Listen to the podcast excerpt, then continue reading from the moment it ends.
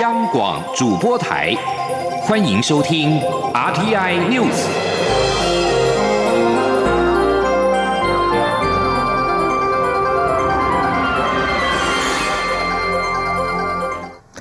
各位好，我是张旭华，欢迎收听这节央广主播台提供给您的 RTI News。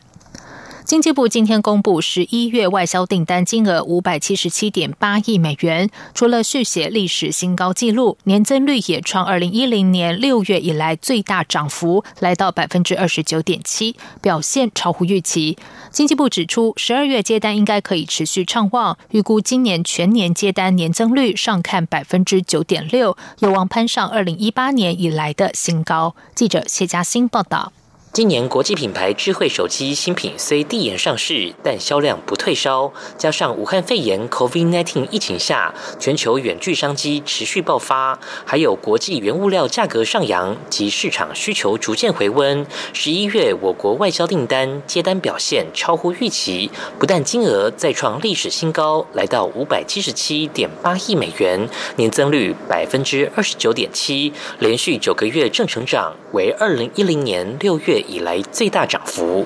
在各货品方面，资讯通信、电子产品接单也同创历史新高纪录，年增率都超过三成五，逼近四成，且传统货品也多呈现正成长。至于先前负成长多时的化学品，虽然因国际油价持续低档，且部分产品价格较去年同期低而持续衰退，但年减幅度也已经收敛至负的百分之四点四。十二月能否转正，几率是一半一半。端看国际油价能否回升。以接单地区来看，十一月对美欧两地区接单也同创历史新高纪录。经济部说明，主要仍是基于智慧手机新品递延效应、远距商机畅旺，带动资讯通信、电子产品需求喷发所致。经济部统计处处长黄玉玲说：“那尤其是手机啊，因为手机观察欧洲，只要是在国际品牌智慧手机开卖的四个月哈，那部分都会呈现最高高峰。”所以，我们这次的一个增加，应该是属于那个国际品牌市场销售递延的一个状况造成的。经济部指出，预期十二月接单还是有望再冲高，且由于基期较低的关系，年增率上看三成二，并以此推估全年接单将落在年增百分之九点三到年增百分之九点六，应可站上二零一八年以来的新高点。中央广播电台记者谢嘉欣采访报道。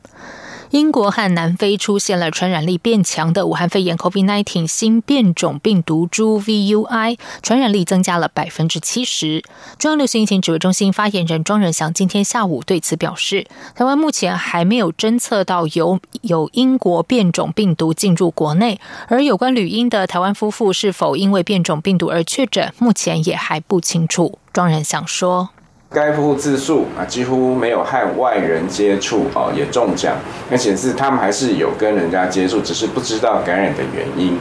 那这个英国 COVID-19 的变种病毒啊，鉴于全球啊对这个病毒其实还没有完整的掌握了，那指挥中心还会持续的密切关注。另外，针对呃英国的疫情的严峻，这个可能是当地，譬如说是伦敦啊，它无法适当的取得这个防疫措施啊，或民众对这个疫情整个有松懈，造成这整个病毒的快速的散播。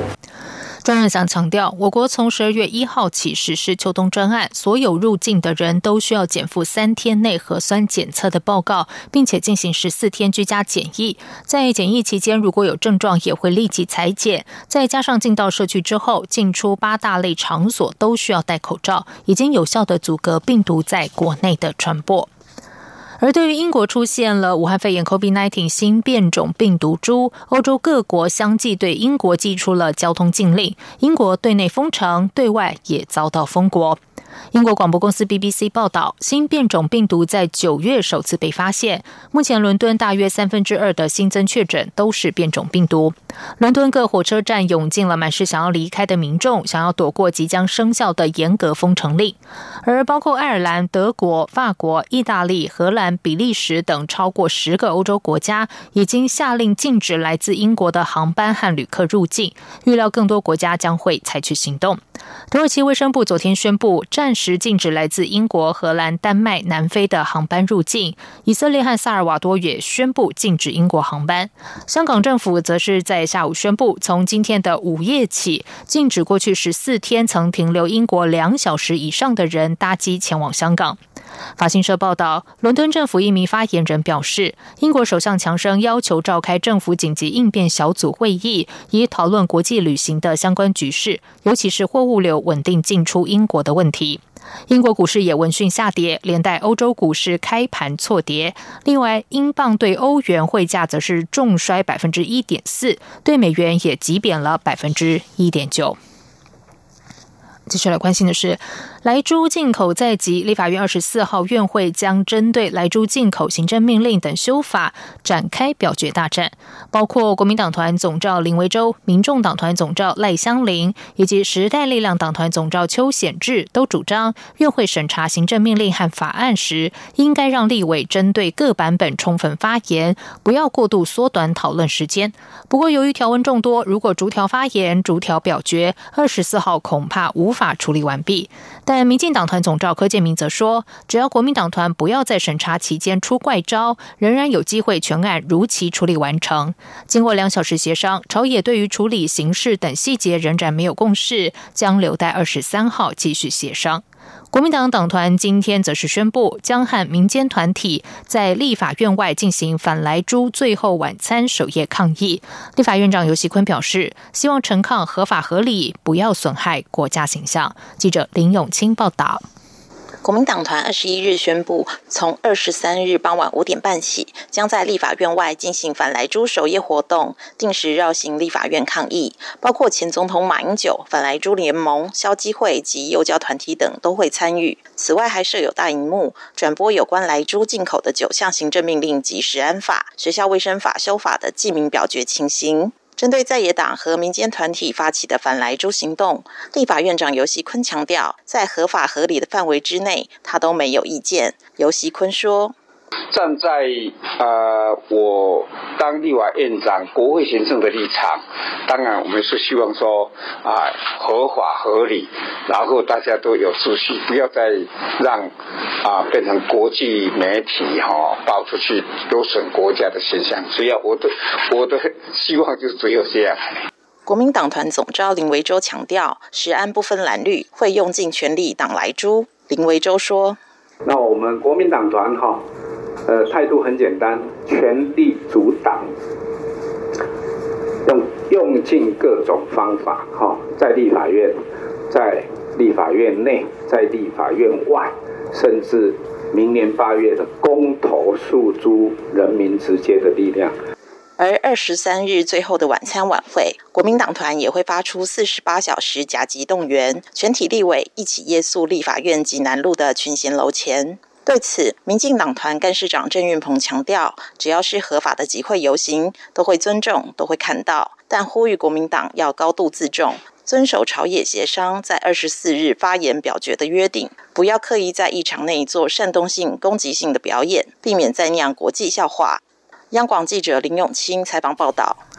立法院二十四号将处理扩大开放美猪美牛的九项行政命令和修法草案。行政院和民进党立院党团今天举行了行政立法协调汇报，研商对策。行政院长苏贞昌在会中以通过同婚专法为例，鼓励党团成员为了台湾勇敢走出这一步，相信最终会获得国人支持。会议也达成二十四号当天党团成员会一致投票的共识。记者王威婷报道。立法院二十四号将处理开放美猪美牛九项行政命令、食管法和学校卫生法修正草案。蓝营扬言当天在立法院场外发动抗争，场内预料将上演表决大战。行政院与民进党立院党团二十一号中午召开行政立法协调汇报，就此交换意见。面对扩大开放美猪美牛所引发的争议与抗争，行政院长苏贞昌在会中表示，上任两年多来，经历过许多重大事件。他以去年通过同婚专法为例，鼓励民进党团坚守价值，为了台湾走出去。民进党立院党团干事长郑运鹏转述说。好，所以他是以去年同婚专法为例，也是在这边行政院同一个会议室里面由他主持，然后告诉大家坚守价值的重要性。那经过了一年多，其实国人也在民调上面跟各方面对这个同婚专法的通过也都相当能够接受。他也相信说，为了台湾啊美猪美牛的扩大开放，国人可以认为这是台湾有必要走出去跟台美关系的重要一步。那希望说在二十四号的表决大战上面，那我们这个价值要一致投票来共同来坚守。行政立法协调汇报达成多项决议，包括二十四号当天，民进党立委一致性投票，学校营养午餐团膳换约在明年元旦前完成。苏奎在会中一再宣示，行政部门会严格把关食安，且行政院也会公布每周进口量。民进党团书记长庄瑞雄也表示。若说扩大开放美猪美牛没有政治攻防压力是骗人的，但是经过苏贞昌与行政团队的解说，党团成员确认脚步一致，也对各部会的说明与把关机制有信心。他表示，相信行政团队做得到，立院党团也会加以监督。中央广播电台记者王维婷采访报道。台湾导演侯孝贤继十一月获颁金马奖终身成就奖之后，洛杉矶影评人协会把二零二零年终身成就奖也颁给侯孝贤，这也是台湾第一位拿下这个殊荣的电影人。拥有四十五年历史的洛杉矶影评人协会，由洛杉矶当地电子和平面媒体界的专业影评人组成，每年十二月评选年度电影奖项，是电影界每年重要的奖项之一，也是奥斯卡风向球。二十号宣布最佳电影、最佳导演等各项重要成就，其中象征对影坛具有重大贡献的终身成就奖颁给侯孝贤。不过，今年因为疫情的关系，将不会举行颁奖典礼。七十三岁的侯孝贤被誉为台湾新浪潮电影的舵手，指导作品多次获得世界大奖肯定，包括一九八九年导演的《悲情城市》获得威尼斯影展金狮奖，一九九三年《戏梦人生》获得坎城影展评审团奖，二零一五年《刺客聂隐娘》获得坎城影展最佳导演，影响力遍及国际影坛。今年五月，《纽约时报》还以台湾最伟大电影人专文报道侯孝贤。在外电消息方面，美国国会领袖二十号对九千亿美元的纾困方案达成协议，成为数个月以来未遭疫情打击的美国经济和国民提供了第一项新的援助方案。国会预计会在二十一号进行表决。这项方案将是美国史上第二大经济刺激措施，以应应美国国内疫情的持续升温。美国目前每日感染人数达到二十一点四万人，并且已经有超过三十一点七万人死亡。共和党和民主党领袖都认认为这项方案应该能够在参众两院获得足够的支持。白宫发言人威廉森说：“美国总统川普支持这项方案，并将会签署它。这项方案将会直接提供每个人六百美元支票，以及每周三百美元的失业津贴。其他还包含数十亿美元的中小企业补助、食物供应协助、疫苗分派、运输及健保。这项方案也延长法拍屋的期限，并提供两百五十亿美元的租金补贴补助。”由于政府经费将在二十号的午夜，也就是台北时间二十一号的下午一点到期，众议院已经通过延长挹注政府资金到二十一号，为纾困相关法案争取更多时间。而参议院必须在二十号通过临时支出法案，川普也必须签署，才能够避免政府停摆。香港终审法院今天裁定，香港政府去年引用殖民时代紧急情况规例条例，禁止集会游行者蒙面，不但符合比例原则，也合乎基本法。香港去年反送中运动延烧，特首林郑月娥以危害公安为由，引用紧急情况规例条例，颁布禁止蒙面规例，下令示威者不得蒙面抗议。民主派人士对此控告港府，在高等法院裁定民主派获得胜利，港府此举违宪。不过港府上诉之后获得部分胜诉，双方都上诉到终审法院。终审法院今天的裁定对香港民主派而言是另一次重大打击。终审法院认为，和平集会也禁止蒙面，合乎比例，而且不违宪，可以继续执行。此外，终审法院还裁定，在公共紧急事件发生时，特首林郑月娥有权执行任何法律，不必获得立法会的同意。这里是中央广播电台台湾之音。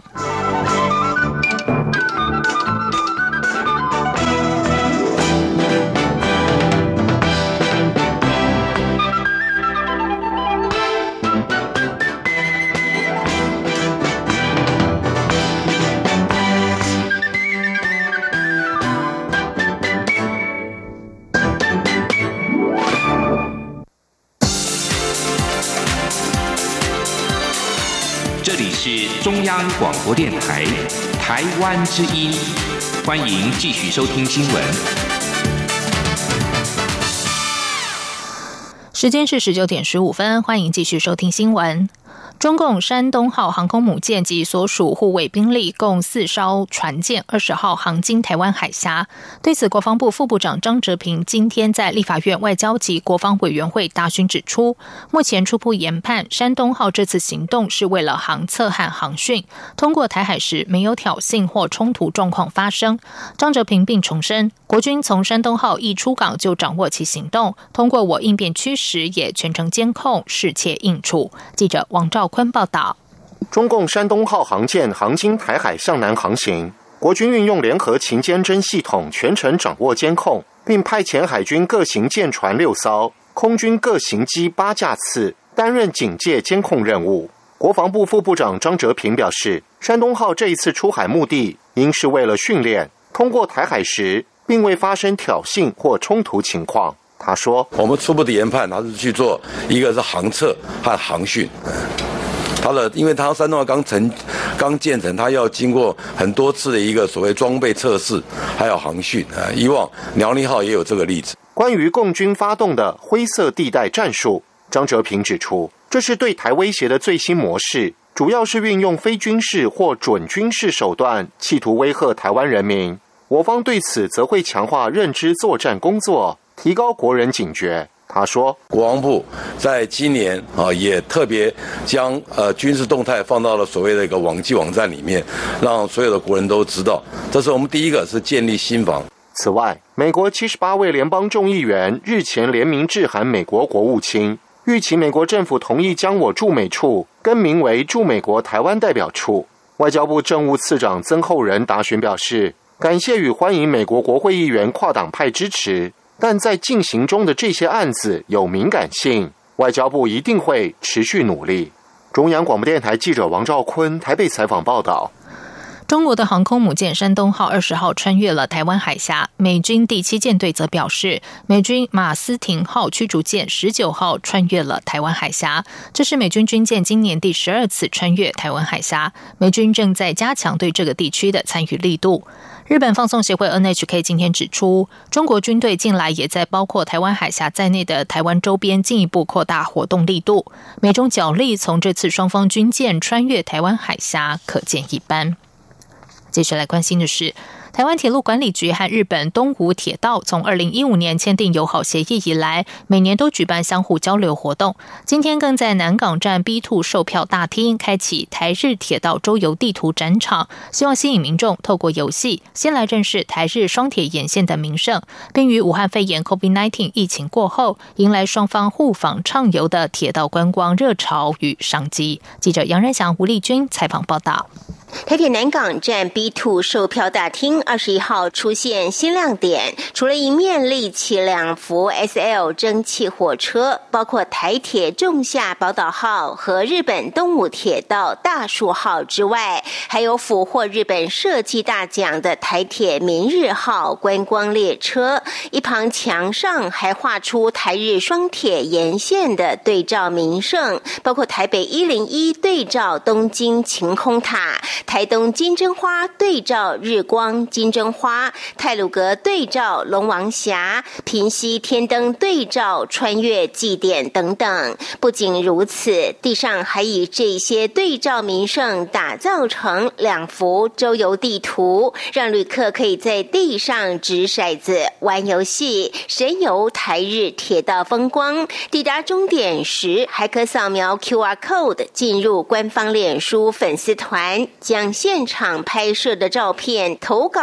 到留言栏，就有机会获得东武限量绝版环保手提袋。即使无法前来，也可下载铁道周游地图游戏，享受亲友同游的乐趣。台铁运务处长张简松二十一号携手东铁台北分公司总经理早野雅史，在交通部观光局及日本交流协会代表见证下，为这个。全新设置的展场揭开序幕，希望吸引大小朋友透过地贴游戏，先来认识台日双铁沿线的名胜，希望在挥别武汉肺炎疫情后，迎来双方互访畅游的铁道观光热潮与商机。张锦松说：“南港站这个只是一个序幕，就是希望把双方铁道沿途的一个名胜啊，用铁道把它连接起来，然后未来整个疫情解除之后，希望让双方的旅客呢都能够搭乘铁道，沿着铁道周遭的名胜景点去做旅游，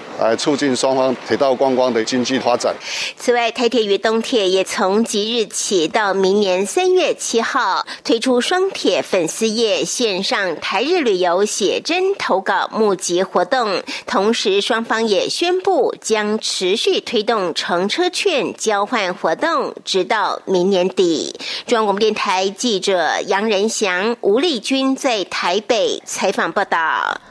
台湾微软今天公布的调查指出，为了影响新常态，百分之六十一的台湾企业正以不同方式加速数位化进程。不过，如果和亚太区领导者有高达百分之八十七的比例相比，明显比较低。台湾微软也呼吁企业千万不要放弃因应疫情所提升的数位化设施，而且脚步要加快。记者杨文君报道。微软与调研机构 IDC 在疫情前二零二零年一月以及疫情后二零二零年七月，分别调查包括台湾在内共十五个亚太区市场的企业，各约有一千六百位以上的企业领导人及员工。二十一号公布企业创新文化亚太区企业韧性与经济复苏基础调查。台湾微软首席营运长何鸿博士指出，台湾创新文化成熟度半年左右就提升了百分之十二，高于亚太区百分之十一的表现。且百分之四十一的台湾企业认为 COVID-19 是转机，并预期能借此超越同业表现。不过，疫情前有百分之二十六点四的台湾企业认为创新是容易的，但疫情后只剩百分之二十一点八的企业认为容易。值得注意的是，调查也发现，为应应这次疫情，百分之六十一的台湾企业正加速数位化进程，像是发表数位产品、导入数位支付，到拥抱电商与流程自动化等。但亚太区领导者则高达百分之八十七。显然，台湾比例较低，是否代表台湾疫情控制得宜，反而阻碍数位化的速度？何鸿指出，确实有观察到台湾企业在疫情爆发时时积极提升数位化相关能力，但步伐有一点慢，可能跟台湾文化有关，像是不太能接受失败等。呼吁企业在进行转型时不要怕失败，步伐就会很快。他说。那只是 culture，不是一天两天，所以我觉得可惜。要是要是台湾的企业经过 COVID 之后又回到之前，就有点可惜。何鸿强调，尽管台湾防疫家，但国外很多地方都还在施行在家工作等，所以许多跨国性的会议都还是要依赖远距科技。这些都要视领导者是否有这样的远见。全世界都在变，台湾可以不变多久呢？中央广播电台记者杨文君台北采访报道。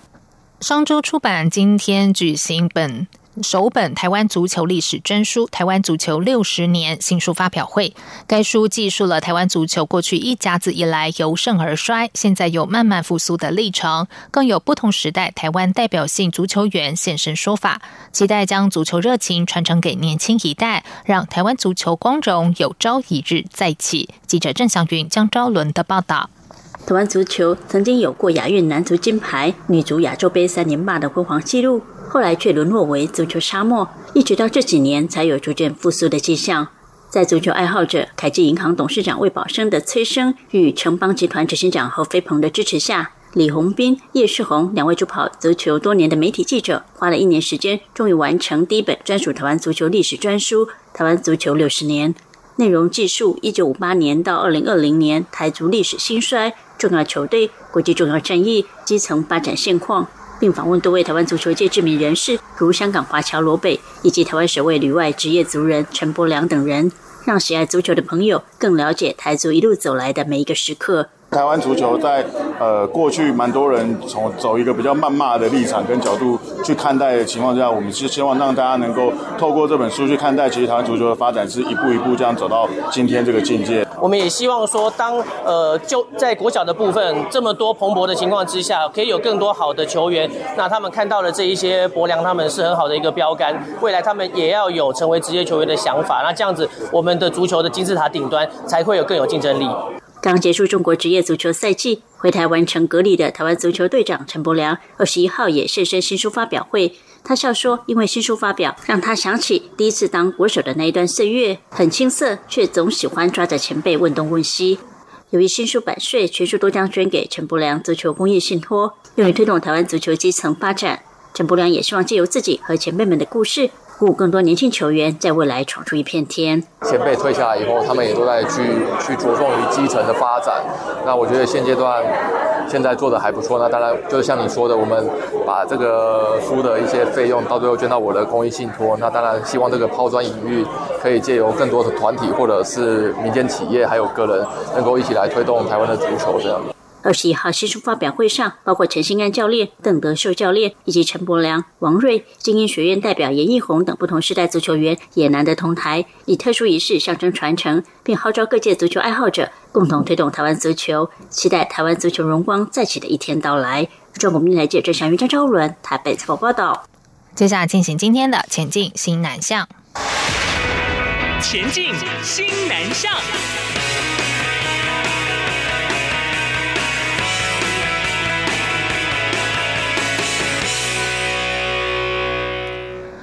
印度的 COVID-19 疫情严峻，确诊人数突破一千万，但我国驻印度代表处教育组突破重重困境，成功的在昨天举办今年度首次的华语文能力测验，总共有十五人报名。驻印度代表处教育组今天表示，这次有多位考生原本报考中国汉语水平考试，但是因为中国和印度边界发生冲突，决定改考台湾华语文能力测验。记者陈国维报道。台湾驻印度代表处教育组成功在印度阿格瓦中心举办今年首场华语文能力测验。为了确保防疫安全，不仅市场事先进行消毒，试卷也有消毒，而且驻印度代表处教育组人员更在考前对所有考生拨打两次以上的电话，询问身体健康状况。考试当天再以酒精消毒手和背包，并全程戴口罩应试。驻印度代表处教育组组长陈丽颖表示，许多考生这一年来。来努力学华语，都很期盼华语文能力测验能够举行，